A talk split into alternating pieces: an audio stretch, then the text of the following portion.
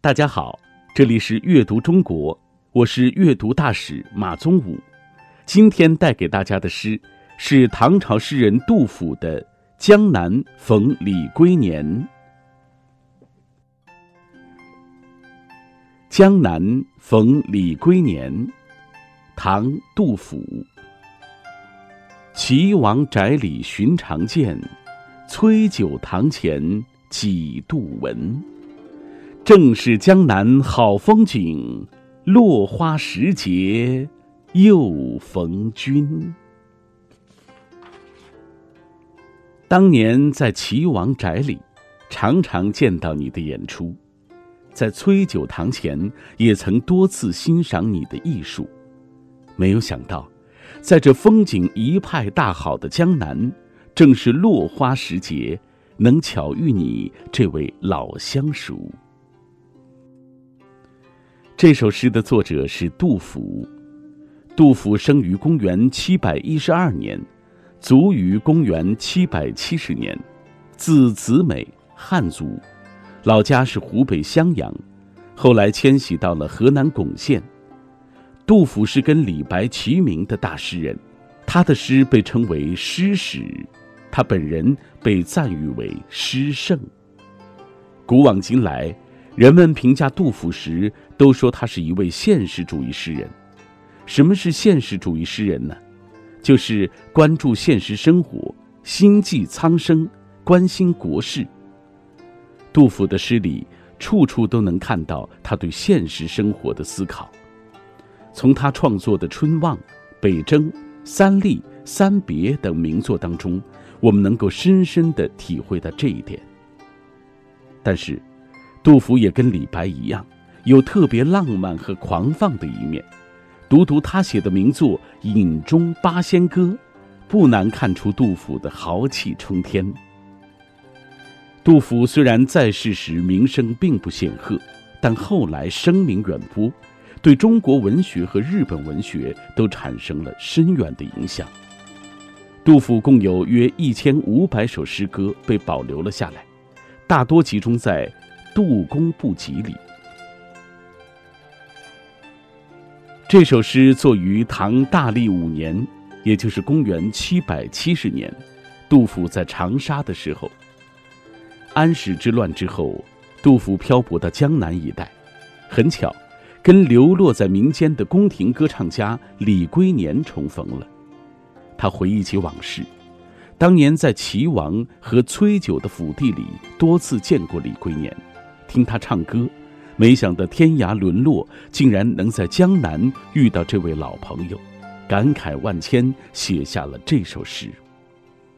他们都有哪些感慨呢？小同学们是不是觉得好像诗里并没有说什么呀？现在我们就来赏析这首诗。李龟年是唐玄宗初年的著名歌手，常在贵族豪门歌唱。杜甫少年时才华卓著，也常出入于齐王李隆范和中书监崔迪的门庭，得以欣赏李龟年的歌唱艺术。第一二句，齐王宅里寻常见，崔九堂前几度闻。这句诗写的通俗易懂，就是这个齐王和崔九不认识，好吧？我们也来给大家介绍一下，齐王就是唐玄宗李隆基的弟弟，名叫李范，以好学爱才著称，精通音乐。崔九原名崔迪，在兄弟中排行第九。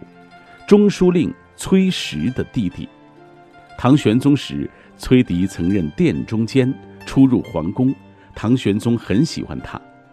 李龟年经常出入皇帝的弟弟家和著名的大臣家，表明李龟年的身份也很高贵。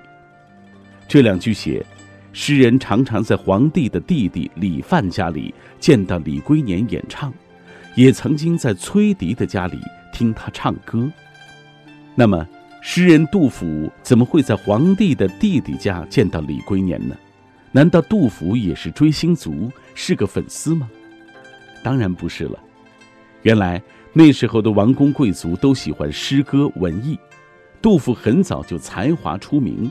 李隆基的弟弟李范和中书监崔迪经常邀请他赴宴，所以他能在他们的家里欣赏到李龟年的歌唱。那时候杜甫还年少，国家呢也正在鼎盛时期，听李龟年唱歌是他青少年时期的一段充满了浪漫情调的生活。但是，生活并不总是一帆风顺的。杜甫生活的唐玄宗后期遭遇了八年动乱，导致唐王朝社会从繁荣昌盛的顶峰跌落下来，陷入重重矛盾之中。诗人杜甫也辗转漂泊，晚景极为凄凉。而歌唱家李龟年呢，也流落到了江南，成了一位流浪艺人。你想啊，在这种情况下，两个老朋友见面了。是不是有很多感慨？大家都会询问对方：“你这些年过得怎么样？国家这么乱，你还好吗？”“还好，还好。”你看，不然咱们怎么还能相见呢？不过，杜甫没有写这些啰嗦的对话，他只是好像非常平淡的写了下面两句诗。第三四句正是江南好风景，落花时节又逢君。落花时节这四个字看起来很普通，不就是春天快结束了，花正在凋谢吗？